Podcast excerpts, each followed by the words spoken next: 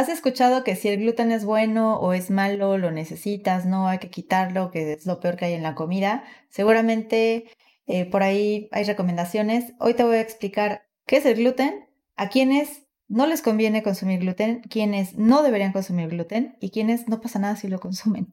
¿Ok? Es bien importante tener esto claro y más en relación a cuidar tus niveles de glucosa y tu salud intestinal. ¿Ok? Entonces, vamos a hablar hoy sobre eso. Yo soy la nutrióloga Andrea Villaseñor, licenciada en Nutrición y Ciencias de los Alimentos. Espero que esta información te sea de mucho valor.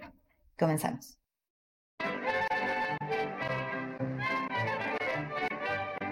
El gluten es una proteína que se encuentra principalmente en el trigo.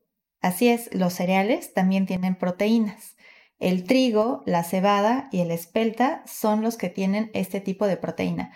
Recordando el tema de proteínas, acuérdense que es una cadenita de aminoácidos. Hay 21 diferentes y dependiendo del alimento puedes encontrar diferentes tipos. Entonces, justo en el trigo, centeno, cebada y espelta, encontramos el gluten.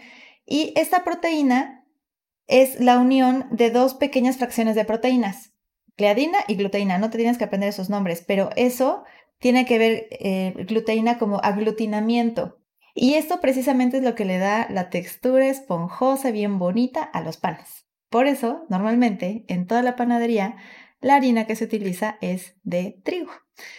Y esto es gracias a esta proteína. Ahora, ¿Por qué se dice que es malo? La realidad es que desde hace miles de años, sí, como humanos, hemos consumido trigo desde que la agricultura se hizo parte de nuestra vida.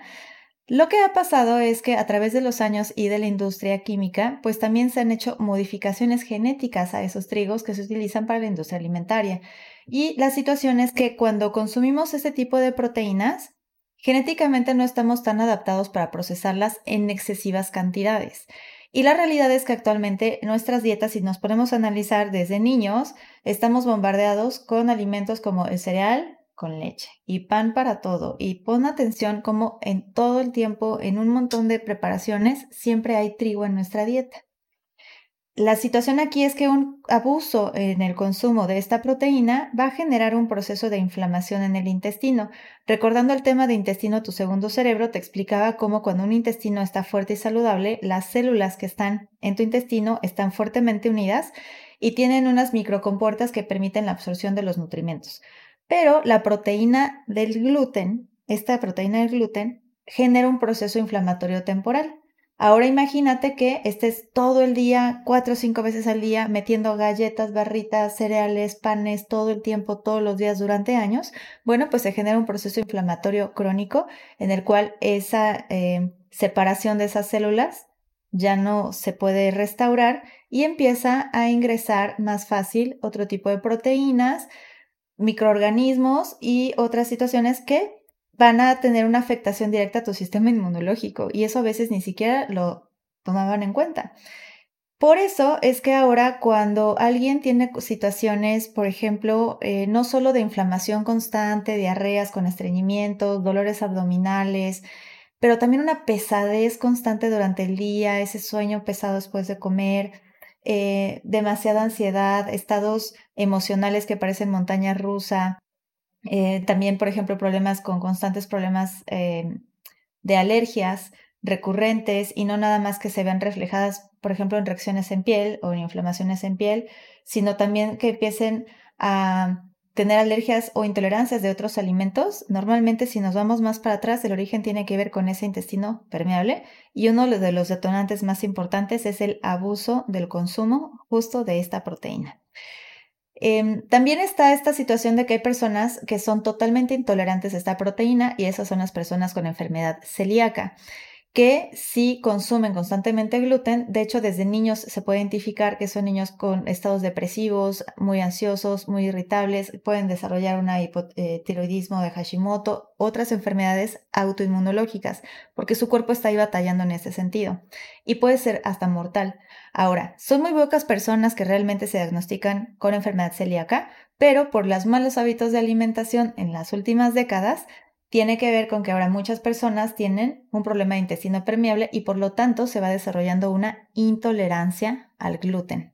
¿Y cómo te puedes dar cuenta de esto? Bueno, cuando por lo menos por dos semanas eliminamos absolutamente todos los alimentos que contengan gluten. Y normalmente en nutrición, cuando alguien llega, aunque nos diga que solamente quiere bajar de peso, generalmente, estoy hablando de un 98% de los pacientes, tienen algún problema de inflamación, gases, pesadez, cansancio, mm, desequilibrio emocional, entre otros. Así que, en mi opinión, eh, y yo siempre en todos mis tratamientos y por eso todos mis pacientes de inicio, suspendo todo lo que tenga que ver con gluten, no porque sean intolerantes, hay pruebas para determinar una intolerancia, pero simplemente por los síntomas nos conviene y más si están tomando muchos medicamentos. Cuando alguien tiene diabetes, resistencia a la insulina, todas estas situaciones, generalmente al menos ya hay dos o tres medicamentos que también generan un proceso inflamatorio intestinal. Por lo tanto, si ayudamos a que lo que estás comiendo todos los días no genere esta inflamación, pues por supuesto que va a ayudar mucho y el objetivo es mantener ese intestino bien saludable.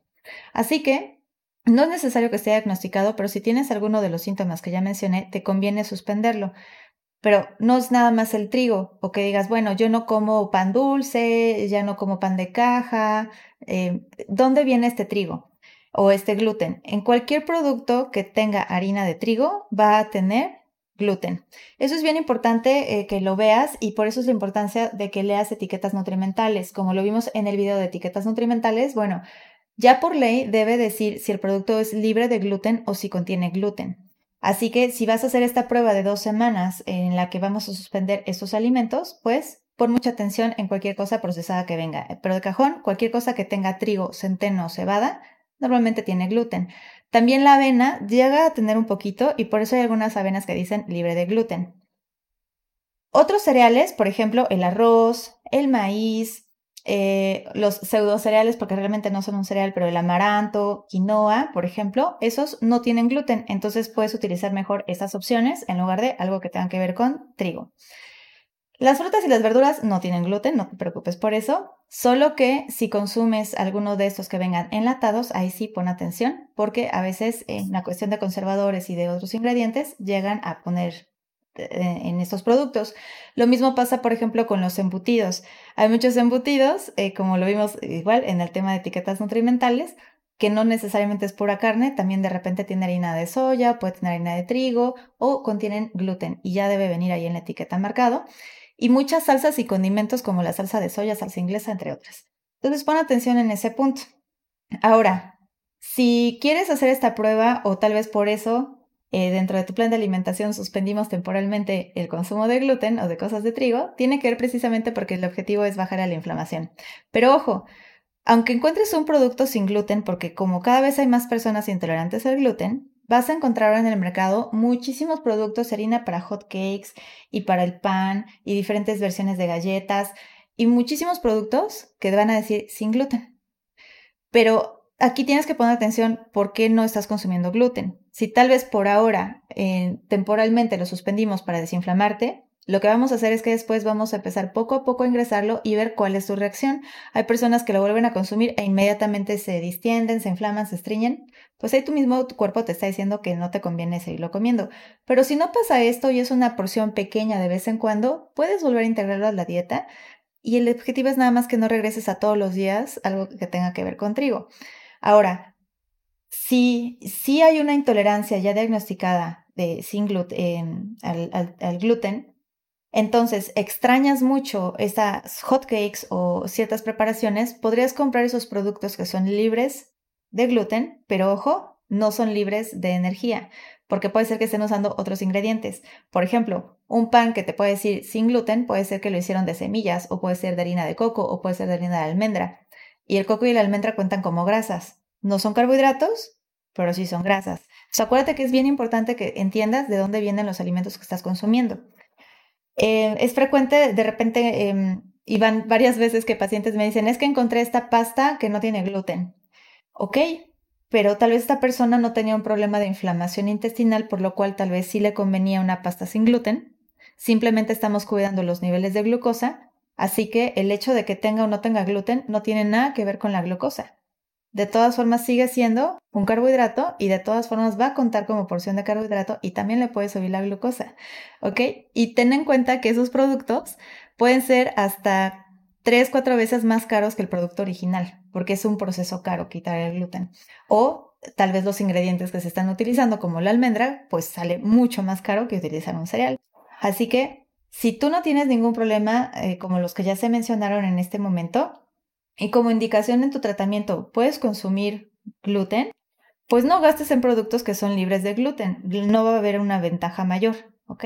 A menos que si tienes una enfermedad celíaca o si tienes constantemente problemas inflamatorios, alergias, etcétera, que lo, lo indicamos en tu dieta y quieres, porque crees que necesitas ese producto que lo extrañas mucho, a pesar de todas las otras versiones que tienes de comida y preparaciones que puedes hacer, bueno, puedes consumirlo, pero recuerda que siempre cuenta todo lo que comes te está aportando energía de alguna forma, ya sea como carbohidrato, como grasa, como proteína. Por eso tienes que cuidar esa parte y verificar con tu dieta qué porciones son las que estás utilizando.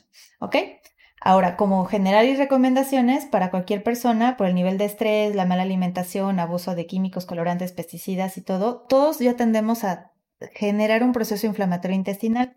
Así que sí te recomiendo que trates de consumir lo menos que se pueda de derivados de trigo que tienen gluten. No sé que estén prohibidos, pero bájale y busca otras opciones, como decíamos, como arroz, maíz, quinoa, amaranto, entre otros cereales, que también son muy ricos, puedes tener muy buena variedad de alimentos y estamos trabajando este proceso de inflamación.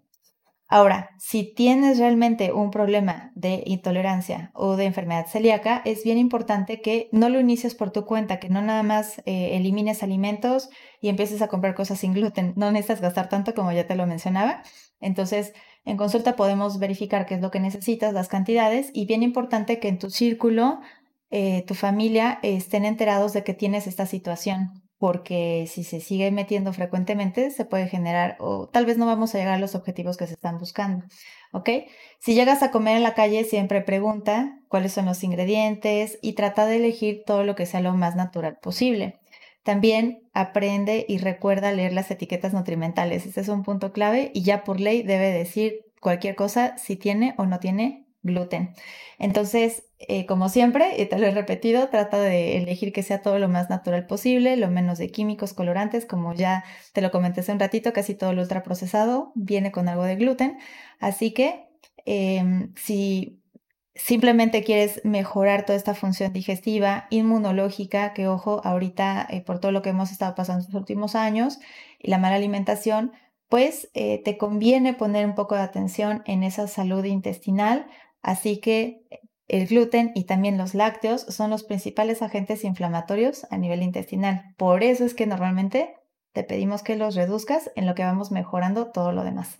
Espero que esta información te sirva. Verifica en tu casa cuántas cosas tienes que tienen gluten y checa, también haz una lista de síntomas, cómo estás, gases, inflamación, cansancio, dolor de cabeza, si hay alergias, irritabilidad, insomnio, enfermedades crónico-degenerativas inflamatorias como artritis, esclerosis, fibromialgia, todas estas, independientemente de la diabetes, que eso es una inflamación crónica también y de oxidación celular, tienen que ver con este intestino inflamado o intestino permeable y uno de los detonantes es el gluten. Entonces, Pon atención en eso, acuérdate que el equilibrio siempre está en qué es lo que necesitas y evitar los excesos, ¿ok? Espero que esta información te sea de valor. Platícame cómo te fue, cuánto tienes de gluten en tu casa, si te diste cuenta que tal vez has estado consumiendo mucho y tiene que ver con alguno de los síntomas que ya te mencioné. Y toda esta información pues es para que aprendas a hacer mejores decisiones y que te sientas mucho mejor y no parezcas farmacia ambulante. Que estés muy bien, nos vemos la que sigue. Eh, por una parte es porque hay de repente muchas dudas de que si el gluten es bueno o es malo. Eh, personas que porque leen que es muy malo deciden eliminarlo totalmente de la dieta, aunque sí tiene una relación muy interesante en, el intestino permeable que tiene que ver con todo lo crónico degenerativo, inmunológico, etc.